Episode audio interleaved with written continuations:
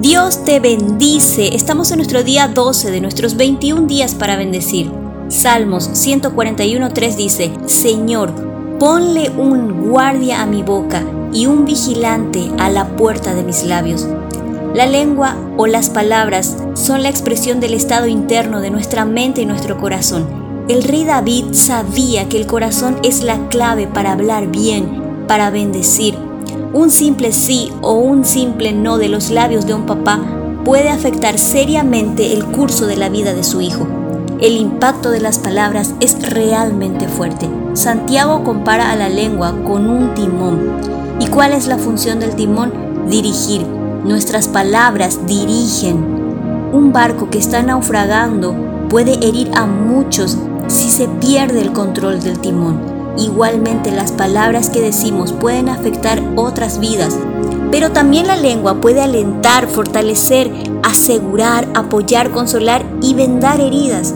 Con ellas podemos recordarles a muchos, como te recuerdo hoy a ti, que eres importante para Dios, que te ama y desea bendecirte. Si usamos nuestras palabras o nuestra lengua como Dios ha planeado, podemos alentar a muchos a hacer buenas obras. Muchas veces resulta tan fácil maldecir, hablar mal, criticar.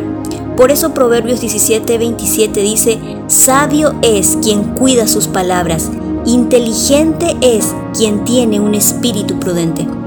¿Cuántas veces hemos sido víctimas de una palabra hiriente, de críticas y murmuraciones? Pero cuántas veces también nosotros hemos criticado y murmurado a los demás. Con la lengua podemos comunicarnos con otras personas y también comunicarnos con Dios. Cuando cantamos como ángeles en la iglesia, pero hablamos como un demonio durante la semana, somos hipócritas. Y por supuesto, el problema principal no es la lengua, sino el corazón. Frenar la lengua es una decisión que debemos tomar cuando la Biblia nos recuerda que ninguna persona puede domar la lengua, quiere decir que solo el Espíritu Santo puede librarnos y ayudarnos. Así que pidámosle a Él como lo hacía el rey David. Vayamos a una pausa. Respira. Cada vez que desees expresar palabras que no ayudarán, escribe en tu cuaderno de talks sin reservas Luego vuélvelas a leer y pregúntate, si tuviera que sembrar estas palabras, ¿qué cosecharía? Es mejor que las viertas en un papel y la destruyas después a que lances en un corazón y lo mates o lo destruyas, porque lo que sacas con la palabra, con tu boca, ya no lo podrás recoger.